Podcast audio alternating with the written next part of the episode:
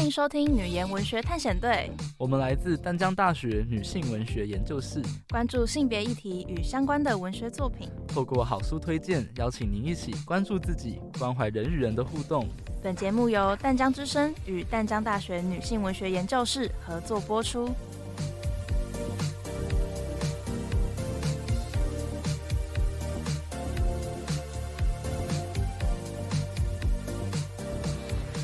各位听众朋友，晚安！欢迎回到女言文学探险队，我是今天的主持人秀玉。欢迎今天的来宾宣佩。Hello，秀玉。Hello，大家好，我是宣佩。哎、欸，宣佩，今天要看的这部作品，我觉得有点沉重。哎，你觉得呢？我觉得它跟前两集比起来，口味真的特别重，因为这些鬼魂的死法都太残忍了，真的是看完就不会怕鬼了。真的不会怕鬼了，反而会可怜鬼。我们今天来谈谈李昂的《看得见的鬼》这本书籍。李昂借由书中五个篇章，分别介绍了不同的五个鬼。这五个鬼因为不同的遭遇，造就了不同典型的鬼魂。而这五个篇章又代表了鬼域的东北中南西。但其实故事地点都集中在了彰化鹿港。对，书中的鬼都拥有他们各自不同的人生故事。王德威曾经这样评论李昂，他说：“李昂是舞文弄墨的巫者。”他代替我们口吐狂言或秽言，作使了我们羞于启齿的借据与想象。就像我们从看得见的鬼里看到的都是受害的女鬼。宣佩，你觉得为什么这些鬼魂都是女性啊？我觉得呢，可以这样解读，因为在华人的传统观念中，女性属阴，就是说女性是阴性的。而李昂利用了这个概念，书写了这些故事，这些社会上对女性的看法跟想法。我也有看到。有人认为，在看得见的鬼中，他们发现李昂书写了多数人看不到的台湾的某一面。宣佩，你怎么看这个观点啊？我反而觉得这些故事不是少数的故事，诶，他们就是台湾非常经典的故事，广为流传的故事，像是妓女的被压榨、被凌虐致死，或是女孩子的丈夫为了荣华富贵而亲手将她杀害，又娶了富贵人家的女儿。这些故事都是台湾很典型的鬼故事。像是林头姐周成过台湾这样的故事吗？对对对，就是说我们利用鬼的这个形象，可以去透视历史。小说可以召唤这个时空的集体记忆。李昂就是透过书中的角色来回应和记录台湾。而看得见的鬼这一本书的共通点在于，书中的鬼皆是女性，而且大多数的鬼都带有报仇的意图，因为他们实在死得太惨了。我知道华人的传统文化对女性的标准真的真的很严苛，其实真的是非常的不自由。诶，三从四德，未嫁从父，出嫁从夫，夫死从子，这些概念里是完全没有女性可以掌握的关系，掌控权全部都是在男性的手中。所以传统女性获得权利的方式最直接就是结婚，因为没有结婚就没有权利进入家祠。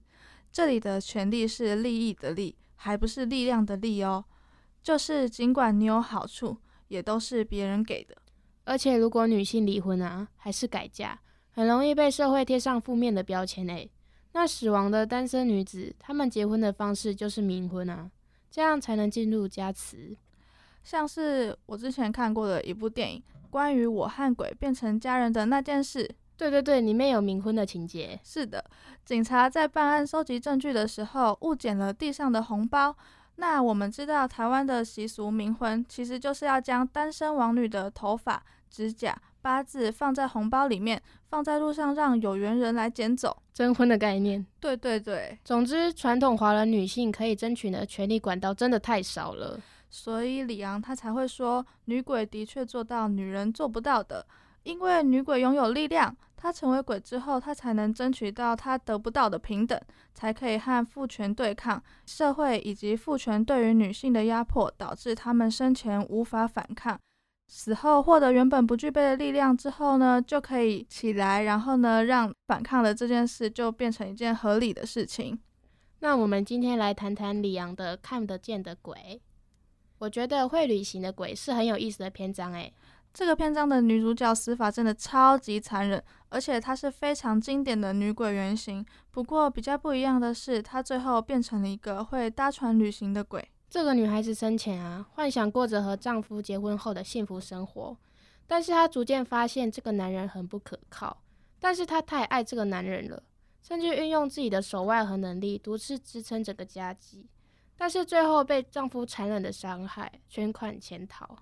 她是不是还拿内裤把女生的眼睛遮住啊？对啊，她是砍破了女生的半边脸，脑浆溢出，整个人被捅成血肉模糊的模样，肠子、心脏什么的都流出来了，眼睛被挖出来，舌头被拔掉，最后才在女孩子脸上盖上内裤，遮住她的七孔，不能听，不能看，不能说，让她没有办法去地府告状。哎呀，真的超级残忍的。对，而且她成为鬼之后的模样，就是她被杀害时当下的模样。她变成超级厉鬼，就是为了要报仇。她听到丈夫可能跑回她的故乡泉州，就马上去找了有神通的地理师，希望地理师可以带她到泉州复仇。地理师本来是不想答应的，但是她一而再、再而三的拜访和请求，最后打动了地理师。于是地理师让她的魂魄寄生在黑伞之中。坐船跨海渡过危险的黑水沟，到泉州复仇。他怨恨的程度就如书中所说，只求大仇能报，不敢寄望重入轮回。我记得地理师为了带上他跨海复仇，甚至在过程中差一点就要受到其他鬼魂的攻击。耶，对啊，因为其他海上的亡魂也想抢那把黑伞，也想脱离苦海。宣佩，我们先讨论一个很特殊的手法。你有发现这篇章中的人名都是用两个名字吗？就是月嫦、月娥，还有家成、家中，对吧？是的，我觉得在这边，我认为作者在设计名字的部分有点小巧思诶。这样其实让这个篇章很难读懂诶。对啊，真的不好分析。我觉得在这边，作者要传达的意义在于，女性在人间时的迫害凌辱其实是不止一位的，所以他用两个名字月嫦、月娥来呈现。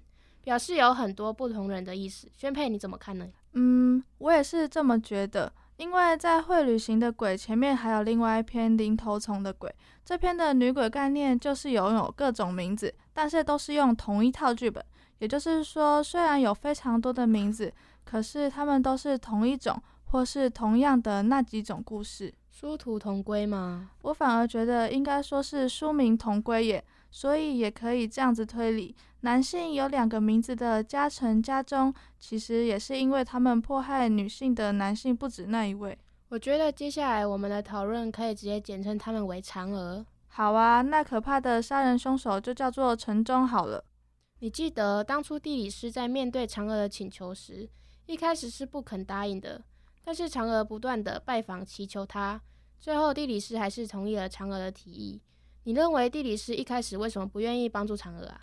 我觉得某一部分可能是因为风险很高的关系，因为他只要带上嫦娥渡海，他不仅仅要施展高强的法术，还必须在过程中用自己的生命护着黑伞，时时刻刻提醒嫦娥跟上自己的脚步，像是书中写的，不断的叫嫦娥的名字，而且过程中还会有其他鬼魂搅局，但这是我们俗人的私心而已。怎么说啊？你记得嫦娥在成功复仇之后，地理师带她回鹿港，嫦娥她非常的感激，决定要永远当地理师的仆人来报答她的恩情。但是地理师没有利用他鬼的能力来做坏事，反而因为在渡海的时候看见了太多的亡魂，因此生起了悲悯之心，说服当地商家办了一场非常盛大的水陆大法会。对啊，这就是为什么能说明他当初不答应，不是因为私心。嗯，由此可知，他当初会拒绝，单纯是因为怕干涉了嫦娥和城中他们的命定姻缘。但是当嫦娥苦苦哀求他的时候，他的悲悯心又让他决定协助嫦娥办水陆法会，也是因为他看见了太多亡魂漂流。也就是说，地理师的行事准则并不是为了自己的利益得失，而是因缘的需要。我记得水陆法会有说到，既从因缘生，亦从因缘灭。没错，所以地理师他其实是随着因缘来去的，而且因为太多亡魂被超度，嫦娥的故事在当地传唱开来，嫦娥的形象也变成了一种冥冥之中的善，像是类似有应功的形象。如果地理师是为了自己的利益，其实他这样在泉州还有路程跑来跑去，他就可以借由这个机会来扩展自己的名声呢。可是他没有这么做。对啊，他没有带着私心去做这件事情。也真的帮助到了很多的冤魂。我记得嫦娥还没报仇的时候，她怨气很重的时候，文本描写她的形象是非常惨烈的。对，就是血和内脏都一起从身体里面大量的流出来之类的，真的超级可怕。但是当她看到丈夫和办法会的时候，她的身体又慢慢的变回干净的模样。对，我也有发现。文本说她突然变回严厉的模样，就是女部旁的颜，美丽的丽。但她丈夫后来从镜子里发现，镜子照不到嫦娥的影子，发现她是鬼。所以怕鬼破坏她现在的生活，起了杀机，想再杀她一次。虽然重逢，但还是起了杀机，被嫦娥发现了。所以最后还是用杀人的方式作为他们两个人的结局。第二个嫦娥变成严厉的时候，是复仇后地理师办水陆法会时。也就是说，当嫦娥心中的怨恨得到消弭的同时，她惨烈的模样就会消失。心中的怨恨越少，嫦娥就越接近原本在人间时的模样。提到怨恨这件事，你记得嫦娥被杀害之后有一段时间她是无处可去的吗？对，因为她被限制在了凶杀的地点，她要靠地理师的招魂仪式才能被带走，诶，被收进黑伞里。对比他复仇过后，随着怨恨慢慢消弭，变得自由，变得漂亮，是不是会旅行这件事跟心里的执着是有关系的？我觉得你这个问题真的很好。他复仇过后，原本他是要跟着地理师为他做牛做马来报答的，但是因为地理师让他离开，给了他一段咒语，让他可以借由藏匿在黑伞中的方式四处移动。但我们的女鬼复仇完之后，发现自己非常的空虚，因为她没有事可以做了。没错。她突然的空虚感，身边一个依靠的人都没有，所以她凭借着自己的心念，她想回到当初地理师带她渡海的那艘船上。她在船上慢慢练习怎么自由进出黑伞。她想要自由，但她终于可以离开伞之后，她发现她仍然不是完全的自由，她是不能随心所欲的。我有看到他说：“难道一切自有限制，一切必有终极尽端？”他是不是领悟了什么啊？嗯，我觉得这是他第一层的领悟，也可以说是因为他的执着又少了一层。他接受这种有限的自由之后，他想要继续随着船漂流，他想要再去看看泉州的模样。之前他带着复仇的目的去，这次他想要纯粹的去看看泉州。这里就非常的关键了，因为当他再次回到泉州的时候，他发现他看到了一个全新的泉州。过去因为仇恨蒙蔽了眼睛，他只想赶快找到复仇人，找到复仇的路。但是这一次，他真真切切的领悟到了这些人世因缘，就如同船舶一样，是会来来去去的。从零就地，只是为了告别。是的，我们回到你刚刚说的。会旅行与不会旅行的关键，其实就在于执着。可以离开一个地方，所代表的意义是全然的理解因缘生灭。如果还不能理解，意识就会记得这一份执着，那就是会故地重游。如果真正理解了，即使故地重游，也不过就像是船过水无痕一样，只是又来了一遍而已。接受因缘这件事真的很难诶，因为女鬼她生前真的超爱她的老公，真的很爱。以至于他被自己的挚爱杀害后的怨念是非常深的。是，所以我们可以看见，其实爱一个人爱得越深，在怨恨他时就会恨得更重。也可以说是因为爱恨其实就在一线之隔之间，那样的执着是非常可怕的。所以我们可以看回来，女性在传统社会的限制，女性往往会被社会规范束缚，像是三从四德、裹小脚，而女鬼是跳脱社会框架的存在。即使受到阴间的律法限制，也不惜要复仇，因为他们现在能做到死前还不能做到的事。像李阳说的，当女人时所不能做到的事情，变成女鬼才能实现。没错，女鬼的报仇过程到成功，这都是那时候的女性没办法做到的。毕竟还身为人的女性是没办法自己诉诸立场，所以他们在成为鬼之后，用自己。是鬼的身份去说出自己想要得到什么，去对那些生前伤害他们的人讨回他们应该有的平等对待。好想哭哦，嗯，真的是有一点。看完这个故事之后，我一点都不觉得可怕，只觉得他们真的好可怜哦。地理师也很无奈吧？他本来是拒绝的，是不想干涉女鬼跟她丈夫的姻缘，但她是不是也看到了这些爱恨无可转换，只能顺着这样的姻缘剧本走下去呢？你还记得地理师给了女鬼一个咒语，让她可以借由黑伞自己移动吗？我记得地理师说，一切痴心妄想就此缘起缘灭。没错，女鬼她其实不断地练习这句咒语，练习用来自由进出黑伞，也因此才能在旅程中体悟到因缘的生命。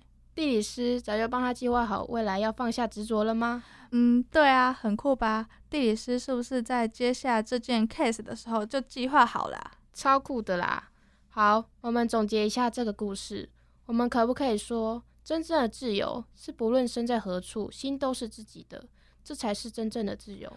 没错。就像女鬼最后仍然不是真正灵体上的随处可去，但她再也没有了执着，她的心就变得自在坦然了，再也不是那个视线所及只有复仇的人啊，不是，是鬼啦！笑死，宣佩，你觉得真正的自由简单吗？我觉得其实很难诶，真的很难。但我觉得我们现在可以做到的事情是，我们不理解某个人为什么做某件事的时候。或许我们可以试着去理解他身上的那些伤痕，甚至可能是我们想象不到的很深很深的伤口。谢谢今天可以很高兴跟宣佩聊这么多。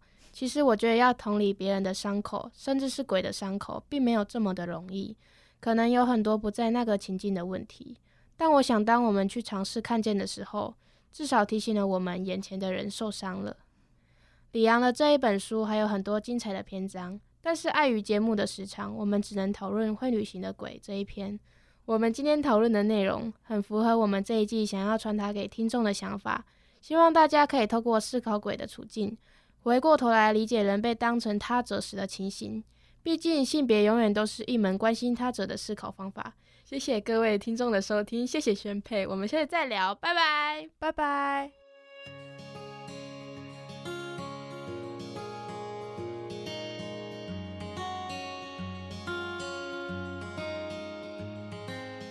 即便只是船行，终要到达的彼岸，还一定必须再次到来。丛林只是为了告别。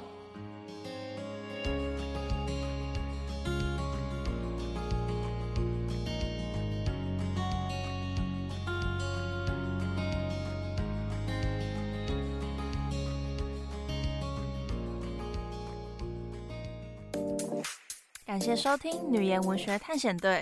本节目由淡江之声与淡江大学女性文学研究室合作播出。